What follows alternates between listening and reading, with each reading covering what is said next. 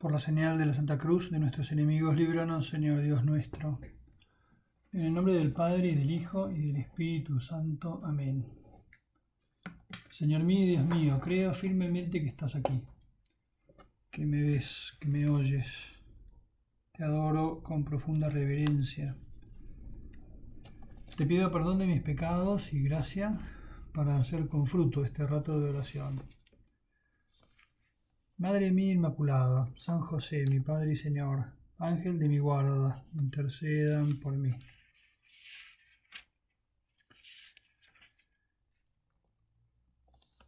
En la vida cristiana hay una dimensión muy presente y que es algo que mm, a veces podemos no llegar a entender en toda su profundidad y es mm, hecha la pregunta de la manera más aséptica posible. Si algo te gusta, ¿intentás imponérselo a los demás? Si vos tenés determinados gustos en cosas de lo más variadas, de ropa, de comida, de música, ¿tenés algún motivo por el cual tengas que imponérselo o empujar a los demás a tomarlo como propio? Hace unas semanas, en un rato de oración, pensábamos, rezábamos con aquella imagen de la pesca milagrosa y de Jesús que le dice a Pedro que deje la pesca en el mar porque quiere hacerlo pescador de hombres y mm, me llegaron algunos comentarios que son siempre de agradecer. Eh, cuando algo te parezca que pueda ser profundizado o que no se entiende, que siempre que hagas llegar esos comentarios porque nos pueden ayudar a profundizar más en nuestra fe.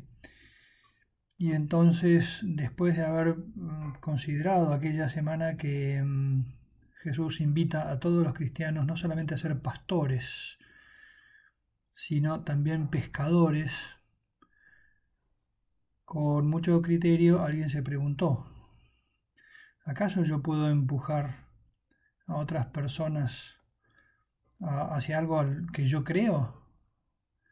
Porque pescar es una imagen muy clara, ¿no? Significa para decirlo un poco así de modo más neutro posible, sacar un pez del agua y meterlo en la barca, para después comérmelo, por ejemplo, ¿no? Y si el cristiano es alguien que saca a la gente de su lugar para comérsela, eh, no está bueno. No, no es la lectura correcta. Jesús lo que mm, hacía era poner a la iglesia como una realidad que está invitada a lanzar una red en medio del mundo para juntar una enorme multitud de peces y subirlo a la barca. La imagen es del todo positiva, no implica ni sacar a la gente de su lugar, ni asfixiarla sacándola del agua para que se ahogue en el fondo de la barca, sino que es sacarlas de un lugar donde pueden estar mal o bien, para ponerlas en un lugar mejor, en un lugar más seguro. Me viene a la cabeza ahora que para los judíos, que no era un pueblo navegante, el mar siempre era un lugar de caos y de desorden. Y entonces, tal vez apelando a esa comprensión, Jesús invitaba a los apóstoles a, a sacar a la gente de un lugar caótico y sin sentido para meterlos en la seguridad de una barca que tiene un destino y que tiene una fortaleza suficiente como para contener a todas aquellas personas que se encuentran desconcertadas, vacías. La realidad profundamente cristiana es la de la misión. Podríamos tomar cualquiera de los evangelios. Tengo, por ejemplo, delante el de Mateo, que en su despedida a los apóstoles les deja una última indicación. Les dice, me ha sido dado todo poder en el cielo y en la tierra. Vayan entonces y hagan discípulos a todas las gentes, bautizándolas en el nombre del Padre y del Hijo y del Espíritu Santo, y enseñándoles a guardar todo lo que yo les he mandado. He aquí que yo estoy con ustedes todos los días, hasta el fin del mundo. Jesús nos dice primero que como hombre y Dios, muerto y resucitado, una vez resucitado tiene el poder sobre todo el universo, el poder, que no lo va a utilizar con violencia, sino que lo va a utilizar de un modo pacífico, sereno, más como propuesta que como imposición. Pero su poder es real, sigue siendo Dios. Podría poner de rodillas a toda la humanidad y someterla a su ley. E incluso entendiendo que la ley es una ley de amor y no de sumisión servil al poder, seguiría siendo algún tipo de violencia. Dios quiere que cada persona en su libertad escuche su palabra, entienda el mensaje, lo asimile en su corazón y lo acepte y se lo proponga como modelo de vida. Ahora, ese modelo de vida es un modelo igual a otros modelos, porque hay muchos modelos que se nos proponen. Por un lado hay modelos que uno podría decir entre comillas malos,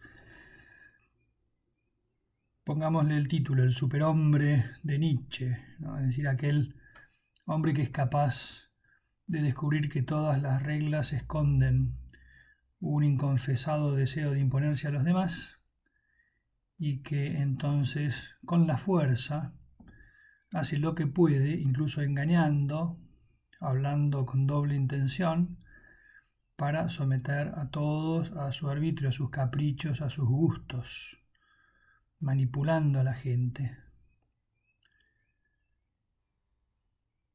Ese no es el modelo del poder de Jesús. Jesús nos hizo ver que el verdadero superhombre es aquel que se inclina a lavar los pies de sus apóstoles, aquel que pone en primer lugar a los últimos, a los niños, aquel que pone la otra mejilla, y entonces nos damos cuenta de que no se trata de empujar violentamente a nadie a, una creencia.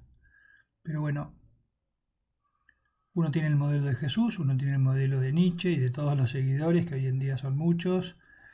Uno tiene el modelo de la religión hindú, por ejemplo, el de la inspiración budista, y son todos modelos en muchos sentidos valiosos y algunos con alguna que otra deficiencia, pero son todos comparables.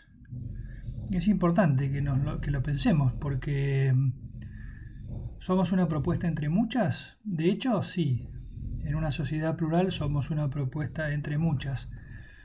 ¿Y de dónde nace el deseo de hacer llegar a los demás ese mensaje o de hacer llegar a los demás a la vida según ese mensaje?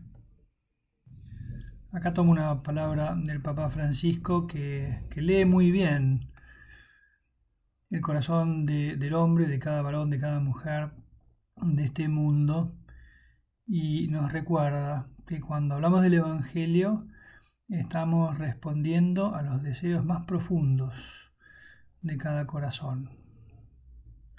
A los deseos más profundos de cada corazón humano. El Evangelio es la respuesta a las ansias más íntimas de cada uno de nosotros. No sé si alguna vez se me acaba de ocurrir, ¿eh? yo tampoco creo que lo haya hecho así, pero ¿cuáles son tus ansias más profundas? Y se podría dejar un ratito de silencio para pensar, ¿no?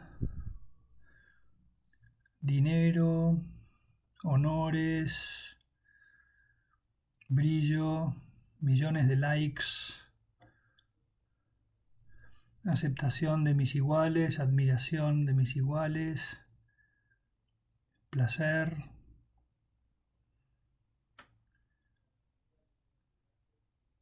Y cada uno puede continuar con su propia enumeración.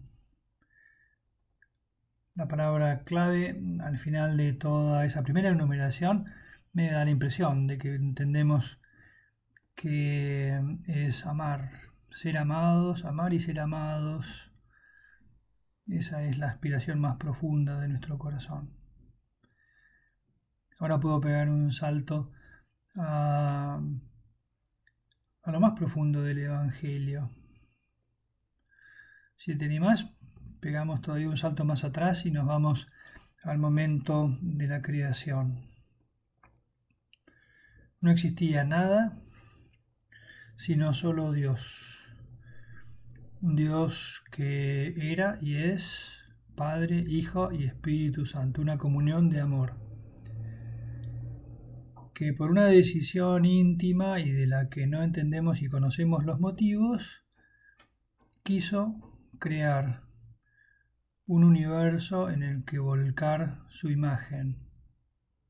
Y entonces creó las estrellas y los planetas a través, si querés, del Big Bang y de toda la magnífica manifestación de su poder que se manifestó en ese despliegue de toda la realidad material, galaxias, universos, soles, planetas, planeta Tierra. Toda la riqueza del planeta en animales y plantas y belleza por todos lados. Y como coronación de esa obra quiso que hubiera en el mundo alguien a su imagen y semejanza, alguien parecido a él. Y entonces creó al hombre, varón y mujer los creó. Y ese Dios que era tres, un Padre, un Hijo y un Espíritu Santo, que es el amor del Padre y el Hijo, puso sobre la tierra a una, vamos a llamarlo de, un poco, de modo un poco deformado, otra Trinidad. Al hombre, un varón y una mujer, llamados, invitados al amor, y un amor que puede ser fecundo, padre, madre, hijos y vemos en la tierra que se ha hecho realidad la voluntad de Dios. Según su imagen y semejanza, reina en el mundo la primera pareja. A la prueba de confianza que Dios les puso, respondimos, si nos ponemos en primera persona del plural, respondimos mal. Y entonces rompimos la imagen y semejanza de Dios que había en nosotros. Nos deformamos, porque deformamos nuestro corazón. El Señor Dios no nos abandonó, y el Padre y el Hijo y el Espíritu Santo prometieron una solución que se daría después de muchos siglos y que es la que se cumple en otro momento en el cual casi se repite la palabra originaria de Dios. En su momento dijo Dios, que se haga el hombre, varón y mujer, según mi imagen, y semejanza. Cuando llegó el momento que Dios consideró oportuno, volvió a repetir esa palabra, que se haga el hombre. Y entonces el Hijo de Dios se hizo carne, tomó nuestra carne, en las entrañas purísimas de una mujer que se hizo disponible al amor de Dios, así como Adán y Eva traicionaron la confianza de su padre, María se afirma en la confianza a su Padre Dios para que tenga lugar en su seno el nacimiento del Hijo de Dios por el amor confiado en el Espíritu Santo Dios. Y el Verbo de Dios se hizo carne. Jesucristo es Dios hecho hombre. Es decir, que aquella palabra que había sido retorcida por el pecado original, ahora sin ningún defecto, se hace realidad y vemos en Jesús al hombre perfecto, en el que cada varón, cada mujer puede ver representado aquello a lo que estaba llamado, a lo que estaba llamada. Mirar la vida de Jesús es descubrir el para qué estamos hechos. Y lo vemos vivir en el seno del amor de una familia, con su madre María, con quien pensaban que era su padre, el generosísimo San José, que tomó el lugar de padre adoptándolo. Y Jesús nace en un, en un nido de amor, llamémoslo así, bien cursi, pero sí, un nido de amor.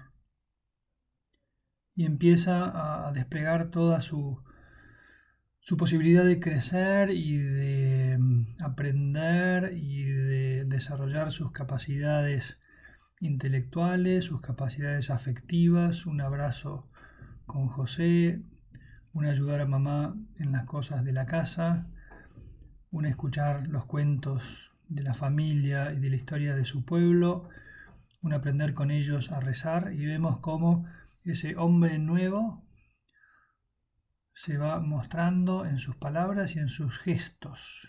Treinta años pasó como uno más, sin llamar la atención, pero María y José y todos los contemporáneos de Jesús veían en él algo que refleja San Lucas, cuando dice que Jesús crecía en sabiduría y en gracia delante de Dios y de los hombres. Es decir, que lo veían y decían, qué tipo espléndido hasta físicamente no sabemos cómo era, pero supongo que sería bastante pintón también, humanamente. Dios hecho por Dios, hombre hecho por Dios. En un determinado momento, cuando decidió que era oportuno, comienza a predicar, diciendo, Dios está entre ustedes su mensaje está resonando entre ustedes. Yo se los explico y entonces aparece todo el contenido del Evangelio, que no nos tenemos que acostumbrar, atrae multitudes. Siempre lo vemos a Jesús rodeado de multitudes. Y cada una de esas personas que se acerca, grandes, chicos, pobres, ricos, sanos, enfermos, encuentran una palabra que les hace eco en el corazón, que no es cualquier cosa, que es una palabra que los conmueve, que los afecta. Por eso que se quedan con Él, escuchándolo. Y cada palabra de Jesús se la beben como si fuera una respuesta dada a sus preguntas más profundas. Ahí está ese, ese contenido del Evangelio. Ver a Jesús moviéndose, queriendo, riendo, llorando también. Nos ayuda a entender lo que, lo que ama Dios, lo que quiere Dios, cómo quería que fuésemos cada uno de nosotros. Y entonces es un modelo más. Si yo creo verdaderamente que Jesús es el Hijo de Dios, hecho carne, entonces no, no es un modelo más, no es uno más entre muchos, sino que por el contrario es la palabra más verdadera que mi corazón está pidiendo. Ahí es donde se engancha el contenido y el sentido del apostolado. Es acercar a todas las personas a, ese contenido que es lo que puede hacerlos felices. Dios te ha hecho. Por más que parezca que sos solamente hijo o hija de tus padres, existís en este mundo por una precisa voluntad de Dios que quiere que estés. Y entonces está como marcándote un camino que en el fondo es el de tu felicidad. Él te está diciendo, tu camino mm, es por acá. Amar al prójimo como a ti mismo. Amar a Dios sobre todas las cosas. trabajar con inteligencia al servicio de quienes te rodean, respetar y querer mucho a tus padres, también con sus defectos, el aprender a perdonar rápido a los que caminando por la vida te pueden lastimar. No significa eso entregarte en manos de los que te pueden hacer daño, pero sino dejar que los problemas de la vida intoxiquen tu corazón. Poner tus talentos al servicio de la sociedad en la que vivís, como el trabajo de Jesús estaba al servicio de su tiempo, construyendo cosas. Eso es lo que era constructor. Compartiendo alegrías con los suyos. De día de trabajo en día de trabajo, a día de fiesta, como en las bodas de Caná y mm, disfrutando de las cosas buenas como de un buen vino en compañía de sus amigos. 600 litros de vino en las bodas de Caná, compartiendo la mesa con sus amigos. Y después con un poder único de Dios de sanar enfermedades, de curar a los leprosos, de volver la vista a los ciegos, y sobre todo sanar los corazones, porque todos de un modo u otro tenemos los corazones rotos. Cuando hago apostolado, lo que quiero es acercar a cada amigo, a cada amiga, a cada hermano, a cada padre, a cada madre, a cada hermana, a un camino que te sana, que te da sentido, que te explica para qué estás en el mundo porque el que mejor me puede explicar, teóricamente lo podría entender, ¿no? el que mejor me puede explicar cómo funciona mi corazón, cómo funciona mi vida, es nada más ni nada menos que aquel que, que me creó. El otro día en el auto se prendió en el tablero una lucecita que nunca había visto, amarilla, con forma de motor, con un dibujito de motor. Y claro, lo que había que hacer inmediatamente es ir a ver el manual. Y buscando y buscando y buscando apareció que había problemas de inyección en el motor. Y entonces hablé con el mecánico y me dijo no tengas problemas, pero cuando puedas pasate por acá y lo arreglamos. Es efectivamente lo que hice. Estoy triste, desconcertado, desilusionado, decepcionado de este mundo y se me prenden todas las luces de todos los colores. Y Jesús me dice, vení, miremos juntos el Evangelio a ver dónde podés encontrar el sentido de cada una de esas luces. Y yo te voy a ir dando remedios. No remedios técnicos, sino caminos que vas a tener que recorrer libremente y que una vez que descubras lo valiosos que son para vos esos caminos, que te animes a proponérselos a otros. Y ahí es donde toma el sentido otra vez. El profundo sentido del apostolado es acercarme a alguien y decirle, quiero hablarte de tu verdad más íntima. Quiero contarte qué es lo que te hace feliz.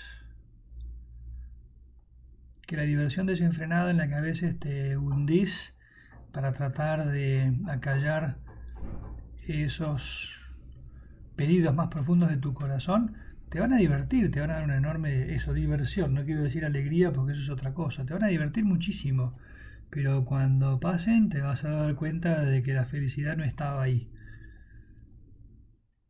de que el poder alcanzado a través de un esfuerzo enorme por conseguir un lugar en el mundo, una posición social, una posición económica, una vez que llegues ahí te vas a dar cuenta de que lo que buscabas verdaderamente no está ahí. Y nos pasa con muchas de estas cosas lo que pasa con la droga, que te puede dar un momento de euforia, pero cuando pasan los efectos, lo que te deja es un enorme vacío y ganas de tener más de eso que no te da la droga. Y te podrás pegar todos los viajes que quieras, pero la felicidad no está ahí.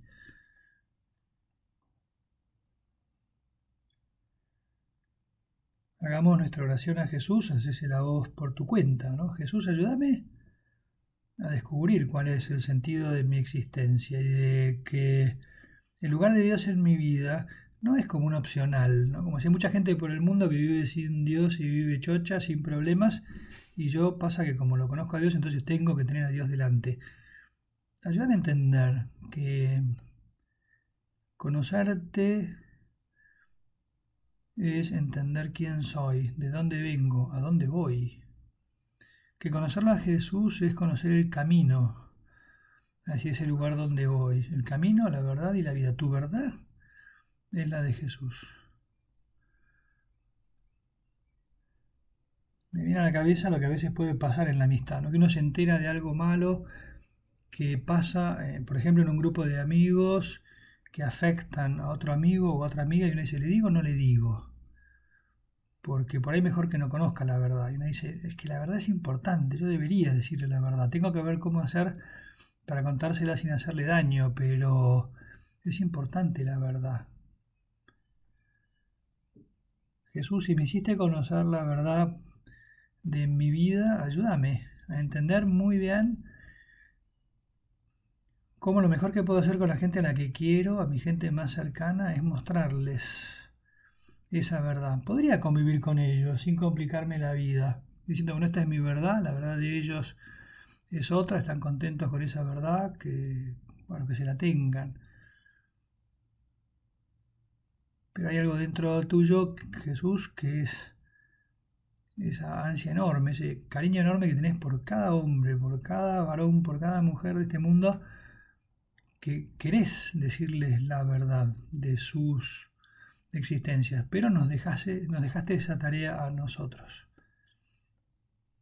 Entonces voy descubriendo que el apostolado no es tratar de conseguir socios para un club que tiene competencia de otros clubes, no es tratar de convencer a los demás de la música que a mí me gusta, que es lógico que me guste a mí y que no le guste a otros. No es intentar convencerlos de que está bueno un determinado chocolate por encima de otros, igualmente comparables, sino que el verdadero sentido de la existencia pasa por, por conocerte. Esta es la vida eterna, conocerlo a Dios y conocer a aquel a quien ha enviado. Esta es la vida eterna, conocer a Jesús y conocer a aquel que lo ha enviado, ida y vuelta, ¿no? El Padre y el Hijo y el Espíritu Santo. Esa es la vida verdadera, vida, esto es vida. Todas las demás son, son vidas incompletas a las que le falta algo importante. Jesús no era solamente un hombre bueno, entre otros, sino que es la palabra de Dios hecha carne. Cada gesto de Jesús es palabra, me habla. Cada palabra de Jesús me habla. Volvamos a la oración. Jesús, ayúdanos a entender a fondo la riqueza que supone el haberte conocido y el poseerte de alguna manera, el poder recibirte en la comunión, el poder recibir tu perdón en la confesión, el poder ponernos en contacto con vos en cada rato de oración, para que el apostolado me surja desde adentro como una necesidad. No puedo no hacerles participar a mi gente querida de eso que yo estoy descubriendo, de eso que estoy viviendo. Y no voy a hablarlo desde la sabiduría, desde el absoluto convencimiento y desde la seguridad, sino que voy a hablar según lo que intuye y entrevé mi corazón, como dice un poeta, no desde la seguridad, sino desde una propuesta que también para mí es siempre nueva. Terminemos imaginándonos cómo miraría nuestra Madre Santa María a su Hijo Jesús, sabiendo ella, como nadie, que era Dios, cómo se bebería cada gesto, cada palabra de su Hijo y que aprendamos de ella. Terminamos. Te doy gracias, Dios mío, por los buenos propósitos, afectos e inspiraciones que me has comunicado en esta meditación. Te pido ayuda para ponerlos por obra. Madre mía Inmaculada, San José, mi Padre y Señor, Ángel de mi guarda, intercedan por mí.